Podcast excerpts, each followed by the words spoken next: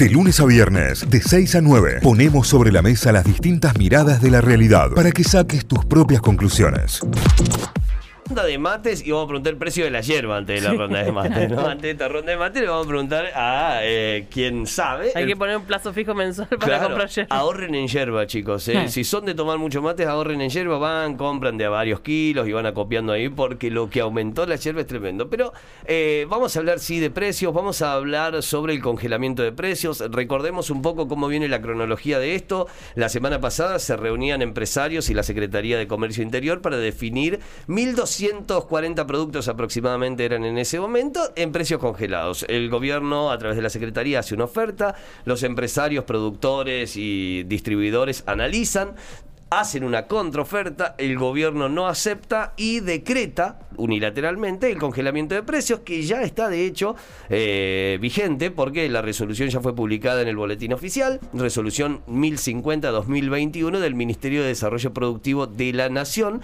eh, y lo que a partir de ahí empezó a generar controversia, empezó a generar polémica y también eh, cruces e idas y vueltas. Desde el Centro de Almaceneros, Autoservicios y Comerciantes Minoristas de Córdoba, esta institución representa a todo el comercio minorista de la provincia, pero esto se puede ver reflejado en cualquier provincia o en cualquier ciudad porque la medida funciona para todo el país. Están preocupados y observan con preocupación la decisión arbitraria del gobierno nacional de decretar unilateralmente los precios máximos, es lo que dice el comunicado que lanzaron en la tarde de ayer. Tenemos en línea a la titular del Centro de Almaceneros, Vanessa Ruiz está con nosotros. Vanessa, buen día, bienvenida a Notify. Cayo, Tita y Santi de este lado, ¿cómo va? Hola, muy buenos días, Cayo, a todo el equipo y por supuesto a toda la audiencia. Bueno, muchísimas gracias por, eh, por atendernos, Vanessa. Sabemos que estás muy demandada por estas horas también y, todo tiene que ver con esta situación puntual del decreto de la tarde de ayer. ¿Por qué lo toman con preocupación? Bueno, verdaderamente lo tomamos con preocupación porque, bueno, ya antes de este comunicado y esta resolución eh, vimos esta no participación del área federal, ¿no? Eh, la, entidad no fue convocada, prácticamente no hubo actores del interior que participaran en estas mesas de diálogo para pocos, porque siempre son para pocos, faltan mesas, patas representativas de todo lo que es el sector eh, comercial en general y sobre todo el minorista, y donde, por supuesto que la máxima preocupación es el precio de los alimentos 53,5% subieron los alimentos en estos últimos 12 meses y justamente ya en nuestro informe de septiembre nosotros planteábamos que teníamos gran incertidumbre por lo que llegase a suceder con el precio de los alimentos en el último tramo del año que históricamente es inflacionario. Bueno, el gobierno, la respuesta del gobierno es esta ya imposición de precios máximos, por supuesto que eh, primeramente genera desconcierto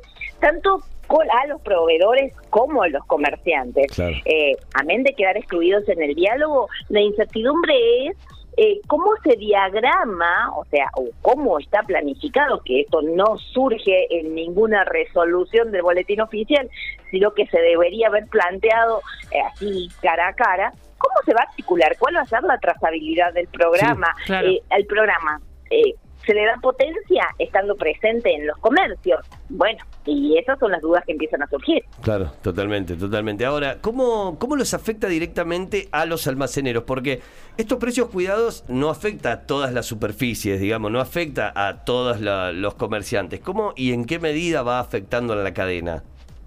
Bueno, nosotros ayer tuvimos una profunda reunión de comisión directiva y también con, nos asistieron del área legal, el espíritu de la normativa de la resolución 1050 en el artículo 1 resuelve eh, que va a ser eh, implementado en todo el ámbito comercial eh, y está abarcado a todos las comercializadoras y proveedoras de alimentos. O sea que por algún lado todavía no está muy en claro y se tomó el listado de precios cuidados y se amplió verdaderamente todavía no está determinado eh, porque hay otra voz que también aparece, también eh, escuchada por todos públicamente, de que van a salir a controlar a todos los ámbitos. Entonces, bueno, es ahí donde crecen las incertidumbres. Por supuesto que no tendríamos problema de participar si los productos estuvieran y para que estén, para nosotros los tenemos que conseguir en los mayoristas. Claro. Eh, tampoco se ha articulado una lista que digamos, bueno, va a estar presente en el mayorista con el correspondiente segmento de rentabilidad oportuno que debe tener el comercio minorista y tampoco queremos participar en los 1.248 productos porque verdaderamente no nos interesa participar en los 20 segmentos de, de, de cerveza, de gin, de 97 bebidas alcohólicas. No lo consideramos necesario nosotros con participar en los 60 artículos de la canasta básica alimentaria nos consideraríamos más que satisfechos. Pero bueno, son todas dudas que quedan implementadas y por supuesto veremos al menos en, de acá a una semana cómo comienza a articularse todo este que programa que de nuevo no tiene nada. A esta complejidad que describís, Vanessa, eh, se le suma, entiendo también, el tema de que los precios se retrotraen el primero de octubre, digamos. ¿Cómo crees que se puede acomodar eso para el precio a la hora de que ustedes como almaceneros puedan comprar en los mayoristas? Es así, o sea, esta también esta es la incertidumbre. ¿Cómo llegamos a nosotros a esos listados? Por, por lo que estamos comenzando a analizar este listado que tiene 880 páginas y que está, eh, o sea, está distribuido por distintas eh, eh, provincias. Cuando uno referencia, y así en un plano que hicimos rápido, eh, muchos de los precios que se encuentran ahí ya no se encuentran en el mercado. Entonces, ¿cómo se hace? ¿Cómo hacemos para el proveedor nos, nos tiene que responder con precios? Y lo más preocupante, nos tiene que responder con volumen para que este programa funcione. Bueno, acá empieza a jugar de ver cómo esto lo van a aplicar nuestros proveedores. En línea directa nos abastecemos, con las lácteas y con algunas líneas de gaseosas. Eh, eh, prácticamente en todas las demás y algún que otro alimenticia. Prácticamente todo el otro volumen se hace a través de los mayoristas. Claro. Bueno, acá queda presentada también toda esta gran incertidumbre y también la incertidumbre de, la ciudadanía, porque realmente busca herramientas para ahorrar y ya empezó a consultar, ustedes van a trabajar y por qué no los van a trabajar. Y si de quedarnos totalmente excluidas, estamos casi inconstitucionalmente con una desventaja eh, de no poder tener políticas de comercialización. Bueno, es complejo. Eh, eh, hablaban recién, y les quiero dar este otro aporte, hablaban recién de la yerba, todos estamos empezando el mate a esta hora, eh, o al menos la segunda ronda de mate ya. 90% se incrementó la yerba los últimos 12 meses.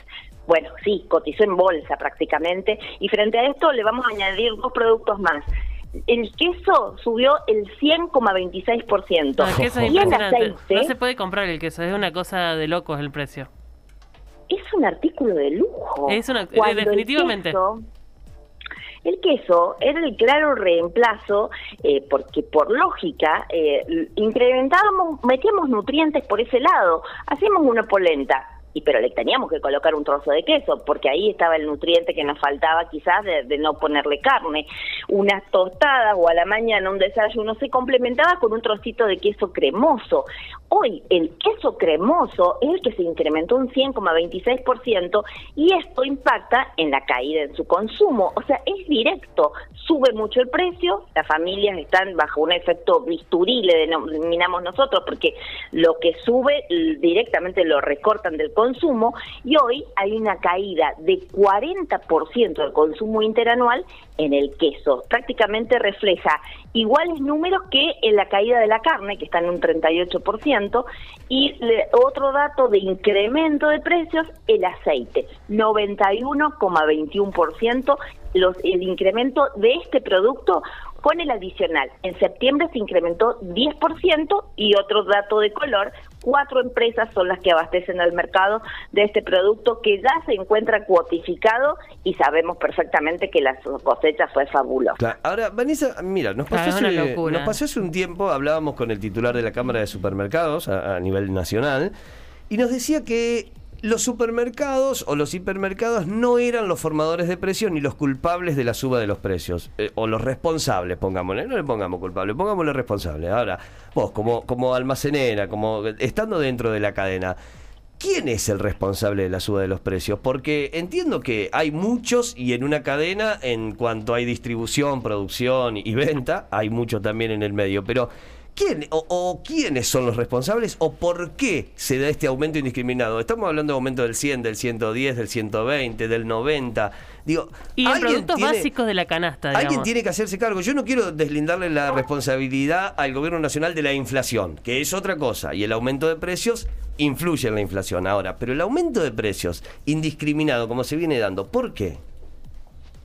Acá el análisis que nos debemos y que ningún gobierno, sea el tinte político que sea, nos debe como ciudadanía es, un análisis que acá también vamos a ver que por supuesto que el comerciante, el último eslabón comercial no es el formador de precios, recibe un listado donde lamentablemente y automáticamente llegan los incrementos de ese sector. Eh, hay que analizar esa estructura de costos de cómo está conformado el costo de un alimento. Es ahí donde hay que poner el foco y hacer una segmentación y trazabilidad de cómo entra la industria, a qué costo sale de la industria, cuál es el segmento que tiene en la distribución y ahí vamos a ver perfectamente cuál ha sido la trazabilidad de ese producto. La materia prima en los lugares donde mm, las, las producciones regionales están severamente golpeadas porque también se les paga algo exiguo a quienes cosechan nuestros alimentos. O sea que hay un problema de estructura de costos que lamentablemente ningún gobierno, eh, digamos, se quiere sentar a debatir. Por supuesto que es difícil y por supuesto que estamos. Algo de esto es que las mesas de diálogo con empresariados fueron chicas.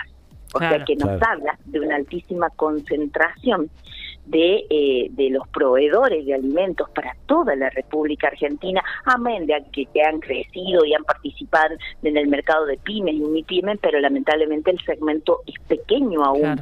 Eh, si bien las familias los eligen, segundas y terceras marcas han crecido, pero bueno, estamos semejantes monstruos de la industria alimenticia, donde bueno, cuando vemos una foto con pocos actores sentados a una mesa, ahí nos está dando un dato eh, de por qué no se le analiza la estructura de costo. Eh, igual, perdón, yo sigo sin entender por qué se aumentan tanto los precios. O sea, yo puedo entender toda la cadena, puedo entender todo, pero yo no sé dónde se da ese incremento, si es en la materia prima, si es en la, logística, en algún lado se da indiscriminadamente y eso es lo que a mí me cuesta entender particularmente, eh, tal vez porque no me da, pero realmente no, no puedo creer o no puedo entender a dónde se dio ese 190% de aumento en el aceite o en la hierba o donde sea, dónde está, en qué parte de la cadena es que verdaderamente eso es lo que nos falta clarificar. Nosotros también, cuando recibimos un aumento del 10%, y yo, yo te digo, pero el mes pasado ya me incrementaste un 8%, ¿por qué? No se movió el dólar, eh, todo, no hubo sequía, el producto está. ¿Cuál es? No hay argumentaciones. Ah, ¿Querés el producto? Este es el precio. ¿Por lo querés? Nos lo llevamos.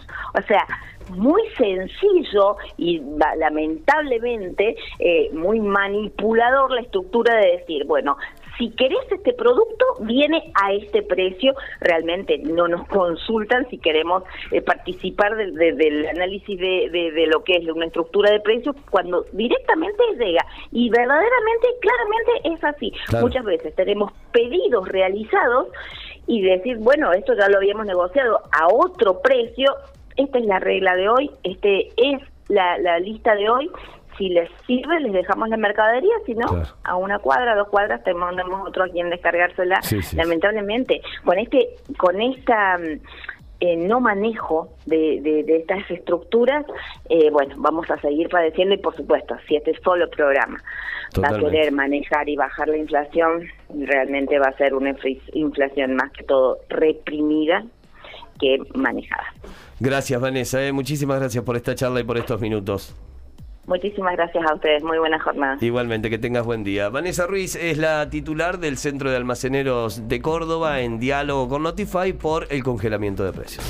Notify, las distintas miradas de la actualidad para que saques tus propias conclusiones. De 6 a 9, Notify, plataforma de noticias.